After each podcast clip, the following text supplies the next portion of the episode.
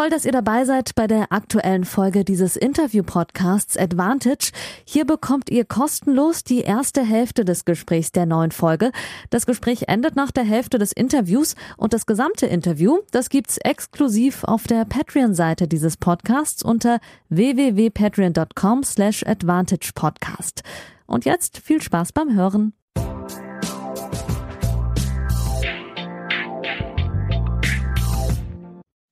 Hallo liebe Advantage-HörerInnen und vor allem liebe Patreons. Frohes neues Jahr, alles Liebe und Gute für 2023. Ich hab's euch ja in der letzten Folge versprochen mit Herrn Schneider, dem deutschen Meister bei den Herren, dass ich auch versuche, die deutsche Meisterin ans Mikro zu bekommen. Und wir hatten jetzt Kontakt zwischen den Jahren und ich freue mich wahnsinnig, äh, dass sie sich Zeit genommen hat, weil übermorgen geht's nach Australien. Äh, hallo Ella Seidel.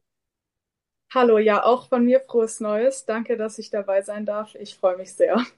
Ich freue mich auch. Ihr seid ja Tennis-Freaks da draußen, habe ich eben gerade Ella auch schon gesagt, äh, dass wir ja nicht bei A anfangen müssen. Für die, die aber trotzdem mit Ella noch nichts anfangen können, ein paar Informationen. Sie hat sich letztes Jahr aus der äh, Weltrangliste nach oben gekämpft, mittlerweile auf Platz 573, unter anderem auch durch einen Erfolg in Hamburg. In der Junioren-Ranking ist sie sogar 20. war schon 19. momentan noch 20. Das kann sich ja dann auch nochmal verbessern. Jetzt, wenn sie Junioren Slams spielt, ist aus Hamburg 1,76 Meter groß, 17 Jahre alt und auf dem besten Weg zum Tennisprofi. Oder vielleicht bezeichnet sie sich ja auch schon als Tennisprofi. Darüber werden wir sprechen.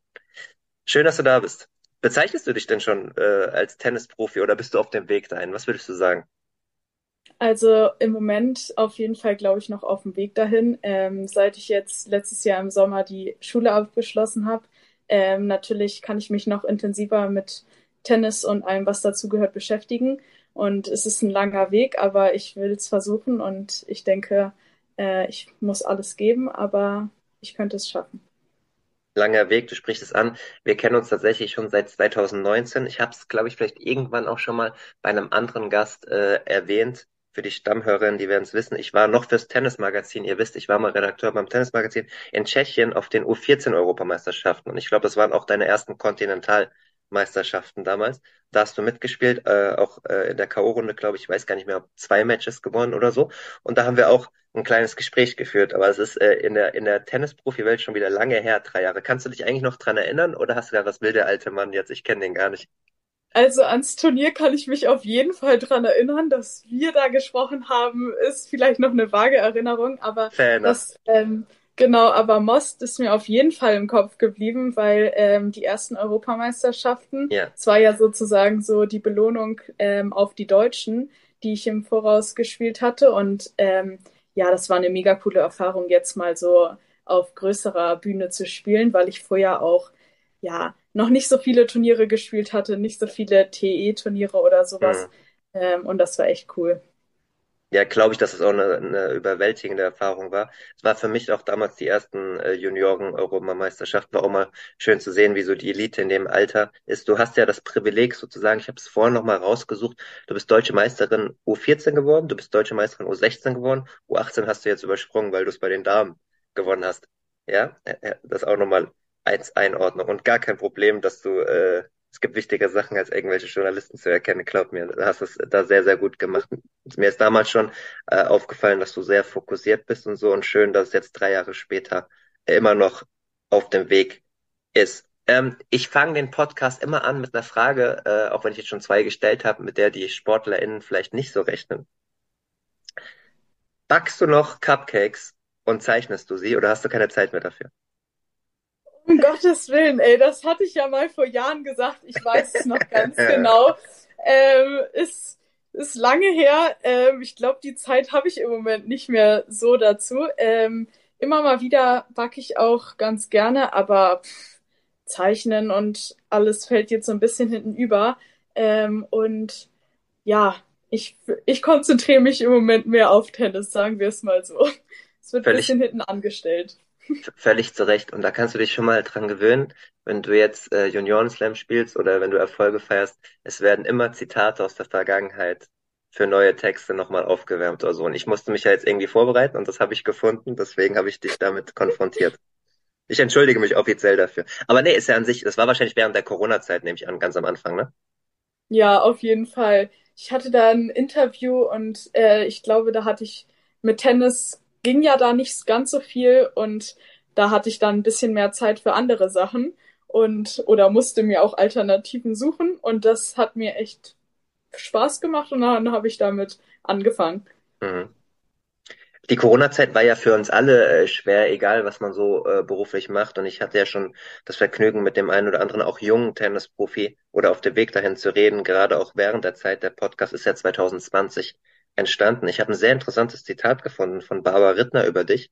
Positiv. Sie arbeitet, Zitat, sehr hart und akribisch und hat vor allem während des Coronas ja sich sehr gut entwickelt. Das ist ja eigentlich eine Überraschung, weil man ja während Corona nicht so gut arbeiten konnte.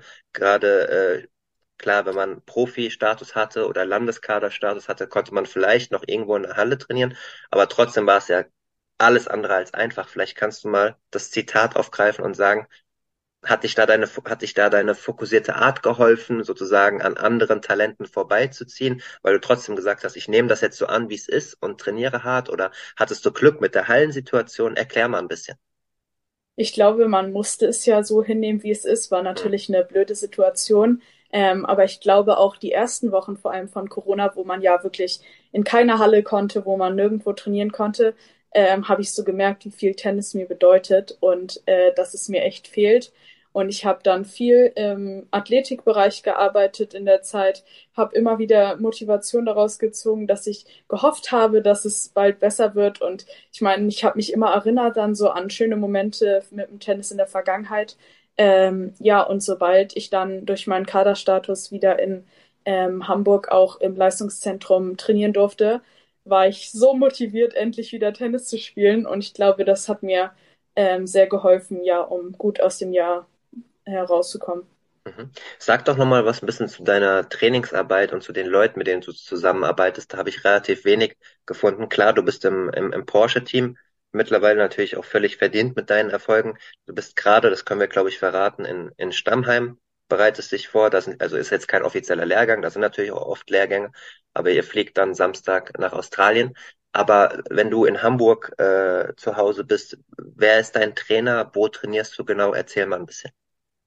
Also ich bin bis zu meinem Abitur ähm, in Hamburg gewesen, jetzt nach dem Abitur sogar ähm, viel öfter in Stuttgart, ähm, trainiere hier bei Jasmin Wöhr ähm, und im Athletikbereich bei Martin Brenner.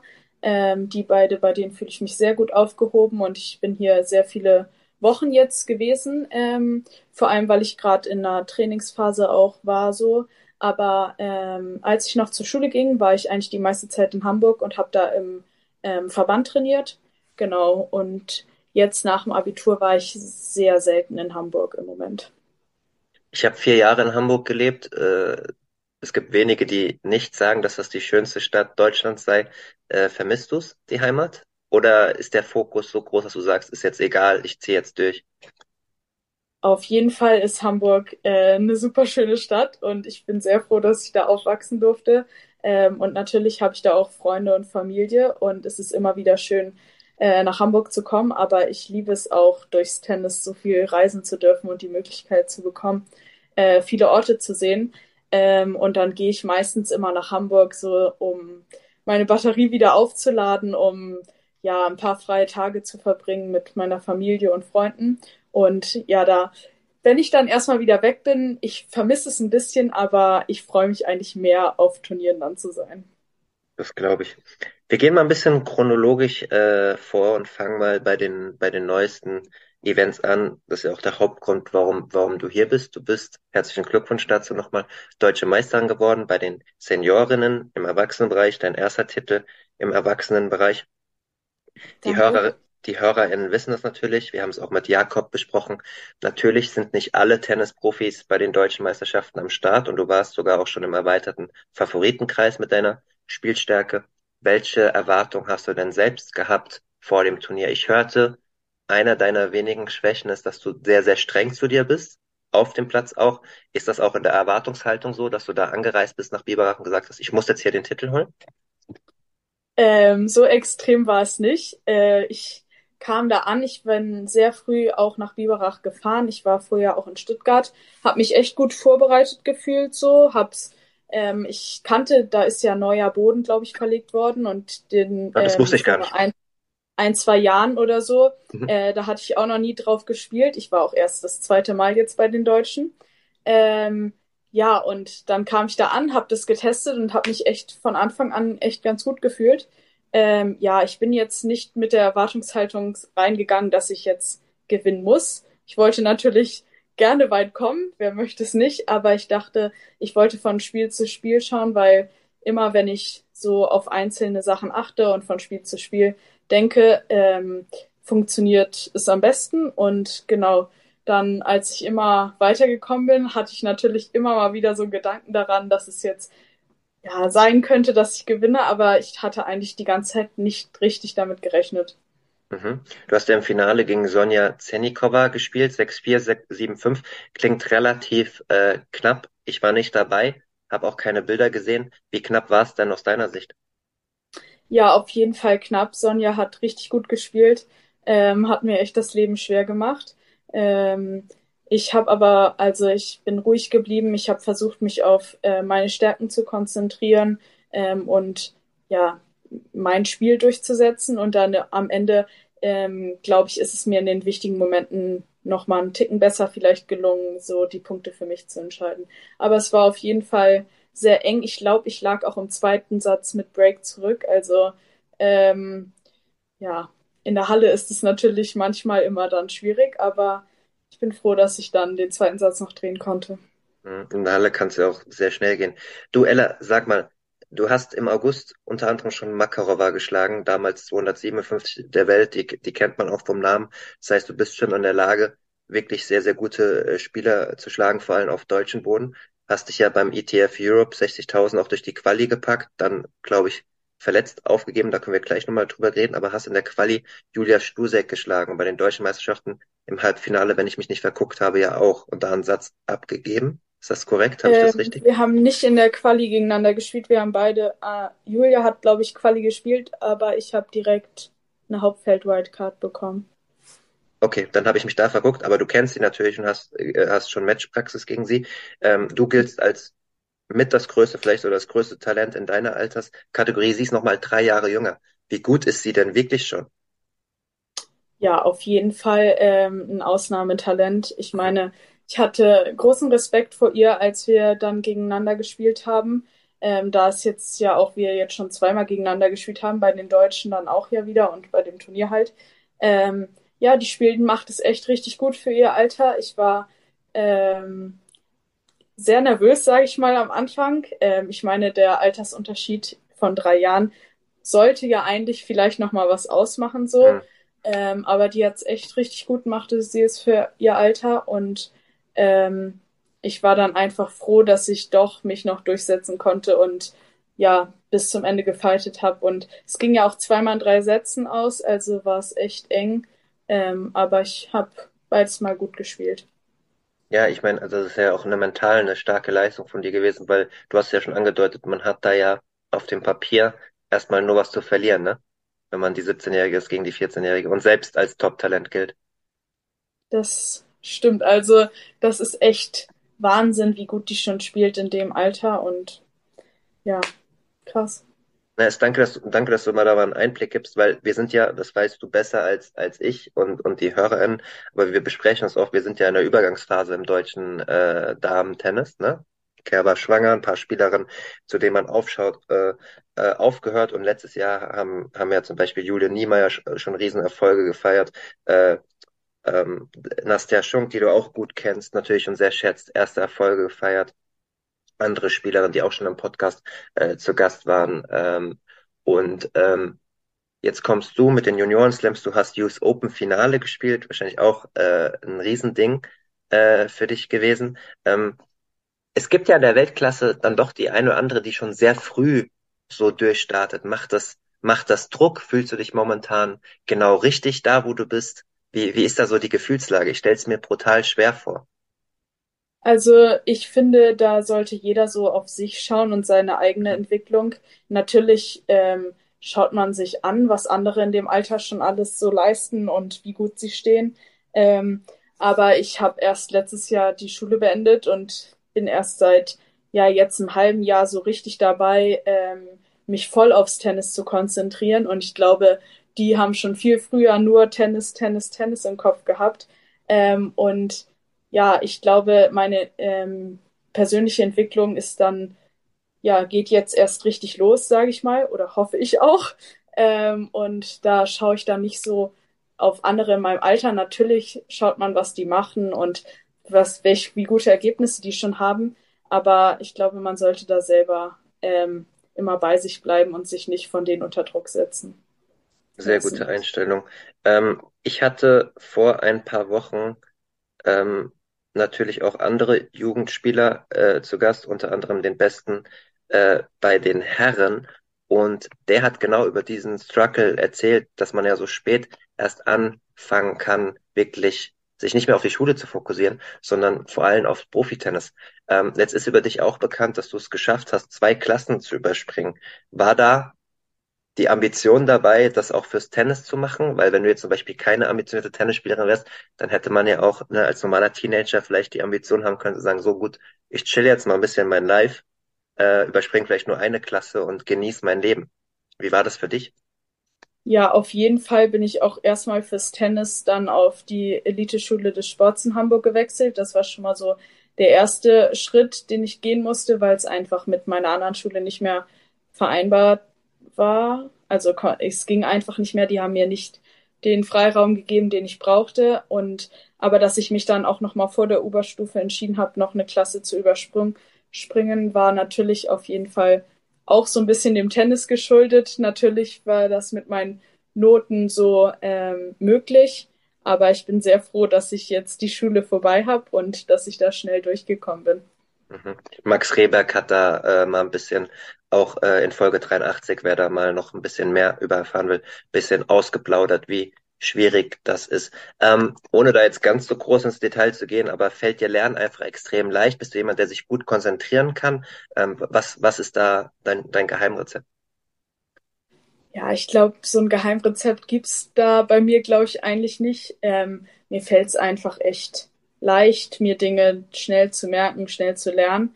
Ähm, ja, und außerdem bin ich auch wie im Tennis sehr fleißig gewesen, habe ähm, versucht, was im Rahmen von Tennis möglich war, so in der Zeit, die man hatte, ähm, dann Dinge für die Schule zu erledigen und habe da strukturiert ähm, alles abgearbeitet und dann, ja, kam das so und ich bin sehr froh, dass es so war.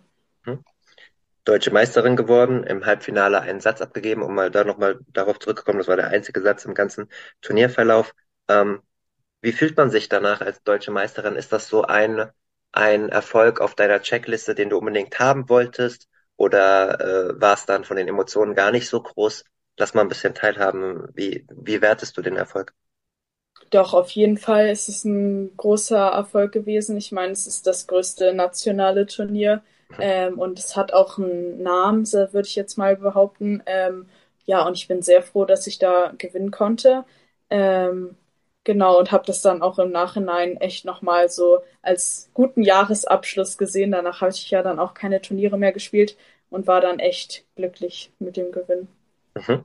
Äh, ich hatte ja erwähnt und die Hörerinnen wissen das, äh, man kann diesen Podcast unterstützen unter www.patreon.com slash advantage podcast ab 5 Euro im Monat Paket könnt ihr monatlich kündigen, gibt's jedes Interview zuerst und in ganzer Länge und im 7 Euro Pledge darf man auch eigene Fragen einreichen. Das haben zwei, drei Hörerinnen gemacht und die Petra, eine der Stammhörerinnen der ersten Stunde, hat gleich mehrere Fragen eingereicht. Ich werde äh, nicht, dich nicht komplett penetrieren damit, aber ein, zwei Fragen werde ich auf jeden Fall stellen, weil eine fand ich sehr interessant. Sie sagt, äh, hast du keine Angst, ähm, dich zu verletzen, weil du Skifahren warst. Man hat es in den sozialen Medien gesehen oder Snowboardfahren, weiß ich nicht. Wie ist da so die Einstellung? Man kennt es ja jetzt von Manuel Neuer, der sich schwer verletzt hat bei einem Skiunglück, der, der Fußballprofi und jetzt ein halbes Jahr ausfällt. Ähm, versuch, sagst du dir da so, hey, ich muss auch mal ein bisschen was für mich machen und ich fahre vorsichtig? Oder ist das im Hinterkopf, dass man denkt, oh mein Gott, ich spiele im Januar aus Australian Open, hier darf bloß nichts passieren? Weil dann passiert ja meistens was. So. Ja, das stimmt. Ich war so ein bisschen so ähm, im Urlaub so als Belohnung für die Saison und Skifahren ist natürlich, wird jetzt auch nicht so gerne gesehen als Nummer eins Urlaub, sage ich mal, weil natürlich das Verletzungsrisiko sehr hoch ist. Ähm, aber ich fahre seitdem ich klein bin, jedes Jahr eigentlich in den Skiurlaub. Und natürlich, ich habe es im Hinterkopf und ich fahre auch seit einigen Jahren vorsichtiger als ähm, früher und versuche da so Verletzungen aus dem Weg zu gehen. Ist natürlich schwer, kann man nie vorhersehen, aber ähm, ich habe da so einen Spaß dran und ähm, ja, ich finde, man sollte nicht auch nicht alles ähm, so sein lassen wegen Tennis. Ich natürlich ähm, Skifahren, ich weiß nicht, ob ich das jetzt nächstes Jahr auch wieder gehen darf, äh, will und ob das geht. Ähm, aber jetzt, dass ich das noch einmal so konnte, bevor ich jetzt so richtig durchstarte, hoffentlich, ähm, war schon sehr schön. Hast du dir eigentlich die Erlaubnis holen müssen oder hast du es einfach gemacht? Ähm, na, ich plane ja immer so meine Saison äh, mit mhm. den Trainern ähm, und die haben es mir erlaubt. Also okay. ich habe nachgefragt, ob es okay ist, wenn ich in den Skiurlaub gehe und für die war das auch okay. Gut, dann äh, sieht man mal die, äh, wahrscheinlich war es Jasmin Wörr oder Barbara Rittner oder wer auch immer, die haben ein gutes Herz, dass man sich auch mal belohnt, wenn man hart arbeitet. Wenn ich richtig informiert bin, war die Bundestrainerin Jasmin Wörr auch in äh, New York äh, an eurer Seite, ähm, als äh, ihr ins Finale gekommen äh, seid. Ist das richtig? Ja, das stimmt. Ich war selbst vor Ort, aber ich habe äh, ich hab einen Satz gesehen, als ihr im Viertelfinale, ähm, glaube ich, den Match-Tiebreak noch gewonnen hat. Ist das richtig? War das das Viertelfinale? Ja, ich, ich glaube, es war Viertelfinale, ja, das kann sein. Genau zusammen mit Carolina Kuhl, auch eine der äh, Nachwuchsmädels, äh, die, die gerade versucht, nach oben zu kommen. Ähm, du hast, warte, ich habe es mir aufgeschrieben, im Einzel zweite Runde gespielt, nachdem du in Wimbledon im Viertelfinale warst. Warst du ein bisschen enttäuscht, dass es nur die zweite Runde war, weil du in Wimbledon im Viertelfinale standst? Oder wäre das übertrieben? Natürlich ein bisschen Enttäuschung ist da, aber ich habe in der Woche davor ein Vorbereitungsturnier gespielt in Kanada ähm, was ich auch gewonnen habe. Und dann natürlich nach so einer Woche mit vielen Matches, wo ich Einzel und Doppel auch gespielt habe und beides Finale mhm. gespielt habe. Ähm, und dann mussten wir auch noch fliegen und es war nicht viel Zeit zum Regenerieren. Ähm, ja, war das dann schon zweite Runde vielleicht nicht mehr so die letzten Reserven vorhanden. Ähm, war dann bitter, weil natürlich US Open war ein riesiges Highlight. Ich war zum ersten Mal da.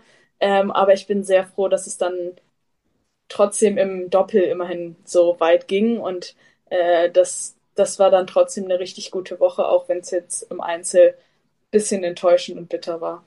Voll. Selbst erfahrene Tennisprofis haben ja äh, immer noch diesen inneren Struggle, wenn sie sagen, wenn sie in der Woche vorher irgendwo gut spielen, vor einem Grand Slam, äh, dass das ja auf der einen Seite Selbstvertrauen gibt, aber auf der anderen Seite auch physische Kräfte äh, verlieren lässt für, für das Grand Slam. Also äh, selbst erfahrene Kräfte haben ja immer dieses, dieses Abwägen. Ne? Also auf der einen Seite ist man ja dann total gestärkt, weil man kein Spiel verloren hat, aber vielleicht fehlen Reserven. Aber das ist ja dann auch eine Erfahrung für dich, nehme ich an. Ja, das stimmt. Man fühlt sich natürlich, wenn man so ein Vorbereitungsturnier gut spielt, in seiner Form so bestätigt und ähm, kann selbstbewusst dann ins nächste Turnier starten. Aber dass man nicht mehr ganz frisch ist wie am Anfang der ersten Woche, ist hoffentlich auch klar so. Hm. Juniorinnen-Slams sind ja auch nicht nur dafür da, äh, Resultate abzuliefern, sondern auch Erfahrungen zu machen und zu gucken, was kann ich auch noch verbessern, wie arbeiten Profis. Es ist ja so, dass man sich auf der Anlage bewegen kann, zumindestens wenn es die Corona-Regeln jetzt wieder äh, lockerer zulassen und man viel einfach aufsaugen kann. Du hast drei gespielt, du bist jetzt wieder auf dem Weg äh, zu den Australian Open. Ich möchte mal von dir vielleicht eins, zwei Beispiele oder Erfahrungen haben, was dir am meisten getaugt hat äh, auf den Slams, ob du mal einen Profi beobachtet hast, wo du sagst, wow, krass, das muss ich übernehmen. Was, was tat dir da besonders gut? Was hat dich am meisten positiv beeinflusst? Also das erste Mal, äh, das erste Grand Slam, was ich ja spielen durfte, war in ähm, Paris. Mhm. Und ähm, ich bin da schon mit großen Erwartungen und sehr viel Vorfreude hingefahren und dann ähm, also es war auch direkt nach meinem Abi. Ich habe mich selber noch nicht so gut gefühlt, aber dass ich dann so Profis beim Training zuschauen konnte und ich habe das Match von Zverev gegen Alcaraz ähm, sehen dürfen. Ähm, und das war einfach unglaublich. Also die Atmosphäre im Stadion, wie die gespielt haben, was das für ein Fight war, das hat mich so motiviert und da habe ich so gesehen, da möchtest du vielleicht auch irgendwann mal spielen. Ähm, und das war einfach unglaublich, dass ich so ein Match mir anschauen durfte und dass es dann auch noch so eng und spannend und lang war. Mhm. Ähm, ja, das war so eine Erfahrung in Paris, die ich mega schön fand. Dann in Wimbledon ähm, fand ich äh, mega cool, wenn ich, wenn wir aus dem Bus morgens ähm, gestiegen sind, mit dem wir zur Anlage gekommen sind, ist man so überall an den Trainingsplätzen vorbeigegangen ähm, zu den ja, Umkleiden und den Aufenthaltsbereichen. Und da sind wir an Nadals Training vorbeigegangen und was da für eine Intensität auf dem Platz war. Also wie der, das war, glaube ich, nur ein Warm-up oder ein Training, aber also wie der sich für jeden Ball gefühlt alles gegeben hat und wie der den die Vorhand gezogen hat, das war einfach Wahnsinn.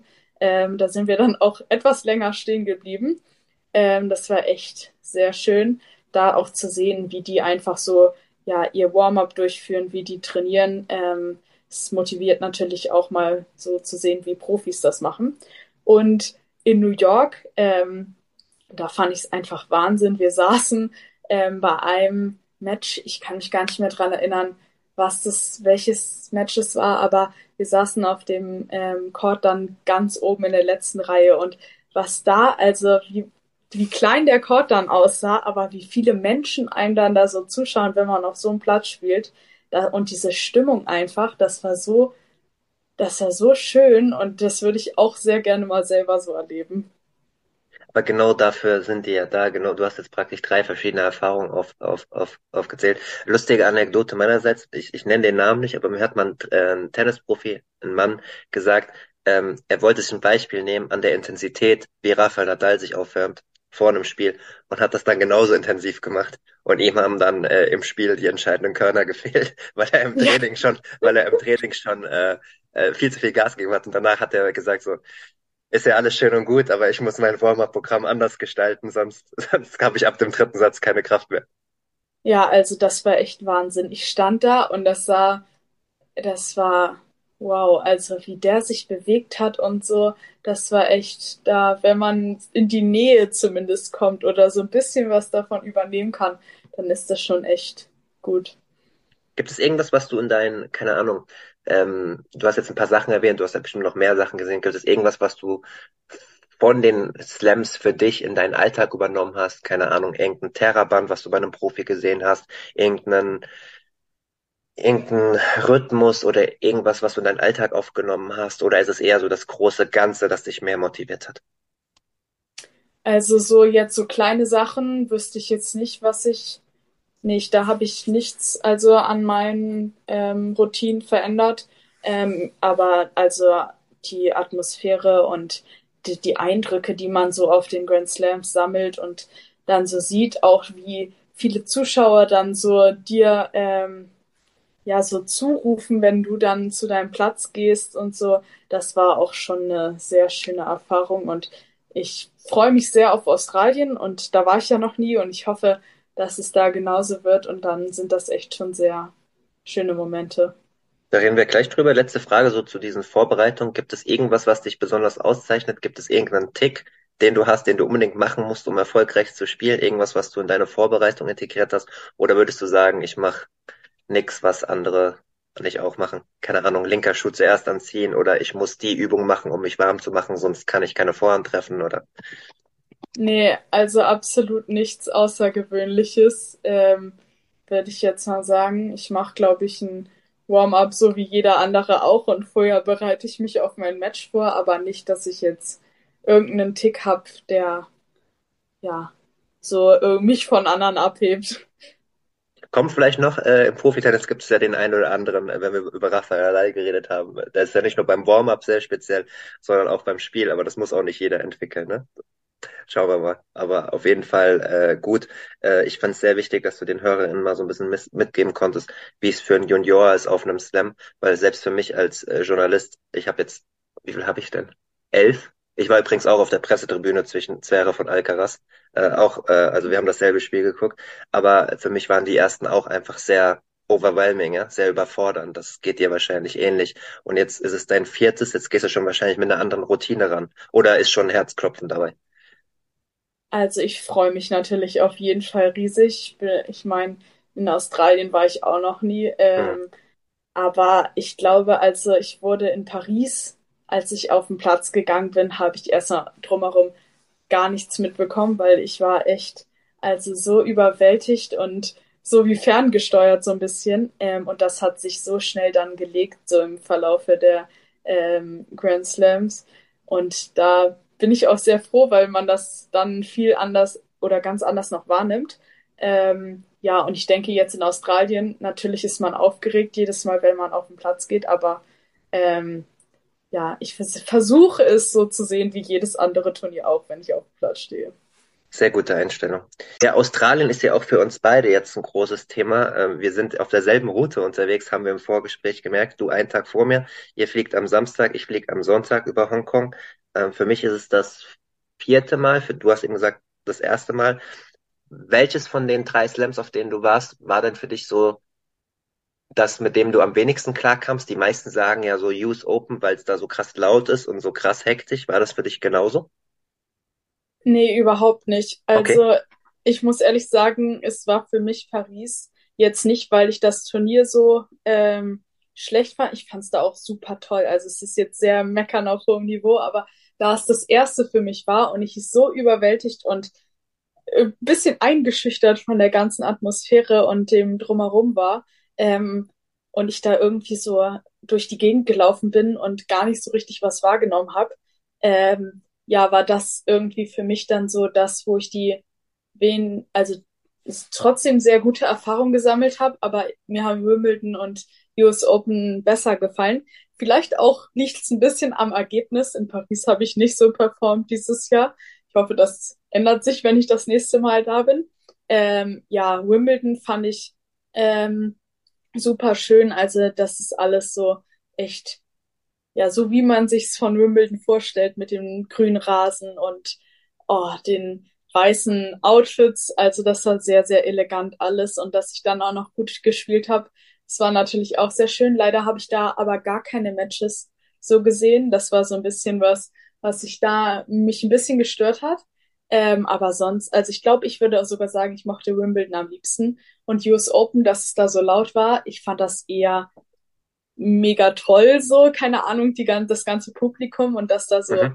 ähm, viel los war. Und ja, ich, ich habe einfach die Atmosphäre da so in den großen Stadien geliebt. Wir haben da auch echt ein paar Matches uns anschauen können. Und ja, das auch, dass wir natürlich selber gut gespielt haben und dann Finale gespielt haben und dann mit der ähm, Trophy-Zeremonie, das ist natürlich alles super cool. Und aber ich mochte eigentlich alle drei sehr gerne, muss ich sagen. Ich glaube, Australien, Melbourne speziell, Australian Open wird dir dann sehr gut taugen. Das ist so eine Kombination aus, aus allem ein bisschen und es ist sehr viel Platz da. Äh, also nicht so eng wie in Paris. Und die Australier sind sehr, sehr gechillt und das kombiniert vielleicht mit deinen Erfahrungen, die du jetzt schon gesammelt hast, dass du nicht mehr so nervös bist wie bei deinem ersten Slam, äh, könnte, glaube ich, ein ganz gutes Ding da werden. Und das Wetter ist schön. Wir fahren in die Sonne. Ja? Das ist auf jeden Fall ein ganz großer Pluspunkt jetzt hier Aber ich muss mich, ich muss mich als Weißbrot, ich bin ein Weißbrot, ich muss mich jeden Tag ganz krass eincremen, sonst ende ich da ganz schlimm. Das kommt da noch dazu. Da zähle ich mich auch auf jeden Fall dazu. gut, aber da wirst du dann auch schon Erfahrung haben als, als Norddeutsche. Aber es ist auf jeden Fall äh, da nochmal äh, eine andere Art von, von Sonne, aber das wirst du wissen. Wir sind auch keine Wetterexperten, sondern Tennisexperten, also machen wir mit, mit Tennis weiter. Ich hatte mir in der Vorbereitung äh, gelesen und aufgeschrieben, dass sogar die French Open eigentlich so dein Lieblingsturnier sind, hast du mal gesagt, und vielleicht auch mal der Traum, wenn es denn klappt und du wirklich in die Weltklasse kommst, immer natürlich unter dem Vorbehalt, dass du das gerne auch mal gewinnen würdest. Hat das was äh, äh, geändert, als du erstmal da warst, wo du jetzt gesagt hast, das war nicht so ganz deins. Du hattest ja aber auch eine gute Gegnerin, ne? Celine Naif, äh, ich hoffe, ich spreche sie richtig aus, ist ja auch eine der Top-Juniorinnen. Die schlägt man nicht einfach mal so im Vorbeigehen beim ersten Junioren-Slam. Ja, das stimmt. Ähm, ich liebe eigentlich Sand und ich spiele da auch echt sehr gut. Ähm, ich habe, also wo ich das erste Mal so dach, mir so gedacht habe, ja, auf Sand würde ich echt gerne sehr gut spielen, ähm, ist schon echt sehr lange her. Ähm, mittlerweile spiele ich auch auf Hardcourt, finde ich recht gut. Deswegen ist das so alles mittlerweile ausgeglichen. Ähm, aber natürlich in Paris möchte ich auf jeden Fall nochmal an den Start gehen und es besser machen als beim letzten Mal. Ähm, ja, war keine einfache erste Runde. Ähm, habe ich in drei Sätzen verloren, war eigentlich zumindest der erste Satz äh, relativ eng. Ähm, auch das Spiel war eigentlich kein schlechtes, aber das würde ich mich nochmal so fuchsen, dass ich da nicht nochmal ähm, erste Runde verliere, wo ja eigentlich Sand mein Lieblingsbelag ist. Mhm. Auch äh, gelesen habe ich, das aber auch schon wieder ein paar Jahre her, das kann sich auch wieder überholt haben, dass deine Lieblingsspielerin war oder äh, noch ist Simona Halep aufgrund ihrer Spielweise. Äh, ist das richtig? Das habe ich gelesen. Äh, ja, das war mal so. Für eine Zeit lang habe ich mir hat mir ihre äh, kämpferische Art auf dem Platz ganz gut gefallen. Mittlerweile ähm, ja ist die ist sie jetzt bei mir bisschen so in den Hintergrund gerückt. Ist auch schon länger der Fall. Ähm, ich habe jetzt sehr Swiatek ähm, verfolgt. Mhm. Ähm, dass die ist ja auch noch relativ jung und wie gut die das macht. Da habe ich auch ähm, ein Match gesehen gegen Jule ähm, in, bei den US Open. Ähm, ja, und also die ist so im Moment so mein Vorbild und die fasziniert mich so. Dann haben wir ja schon voll viele äh, Matches gleichzeitig verfolgt im Stadion, ohne dass ich wusste, dass du auch bist. Ich war natürlich bei Niemeyer Swiatek auch, auch im Stadion. Ja gut, äh, ähm, äh, Halep ist natürlich jetzt auch ein bisschen die Negativschlagzeilen. Äh, das wäre meine Frage gewesen, ob du dann noch das als Vorbild akzeptieren kannst, wenn es dann positiven Dopingtest gab. Aber wenn, wenn sich das schon ein bisschen vorher abgeschwächt hatte, dann hast du das vielleicht gar nicht mehr so, so im Kopf gehabt, oder? Das war der erste frei zugängliche Teil der neuen Folge. Die zweite Hälfte hört ihr exklusiv auf der Patreon-Seite www.patreon.com slash advantage podcast. Dort könnt ihr mit einem kleinen monatlichen Beitrag dafür sorgen, dass es diese langen, unabhängigen Interviews ohne Werbung regelmäßig gibt und unterstützt zudem Yannicks unabhängige Arbeit als freier Journalist im Tennis-Doping- und Sportpolitikbereich.